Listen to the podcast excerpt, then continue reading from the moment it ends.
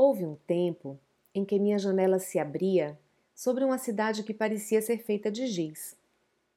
Perto da janela havia um pequeno jardim quase seco. Era uma época de estiagem, de terra esfarelada e o jardim parecia morto. Mas, todas as manhãs, via um pobre com um balde e, em silêncio, ia tirando com a mão umas gotas de água sobre as plantas. Não era uma rega, era uma espécie de aspersão ritual para que o jardim não morresse.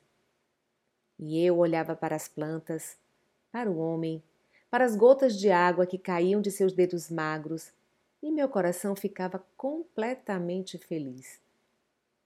Às vezes, abro a janela e encontro o jasmineiro em flor. Outras vezes, encontro nuvens espessas.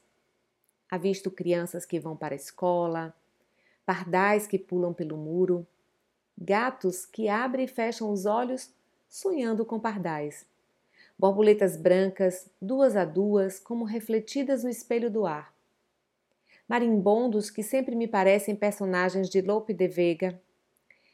Às vezes um galo canta, às vezes um avião passa. Tudo está certo, no seu lugar, cumprindo o seu destino. E eu me sinto completamente feliz. Mas, quando falo dessas pequenas felicidades certas que estão diante de cada janela, uns dizem que essas coisas não existem. Outros que só existem diante das minhas janelas. E outros, finalmente, que é preciso aprender a olhar para poder vê-las assim. Poema A Arte de Ser Feliz, de Cecília Meirelles.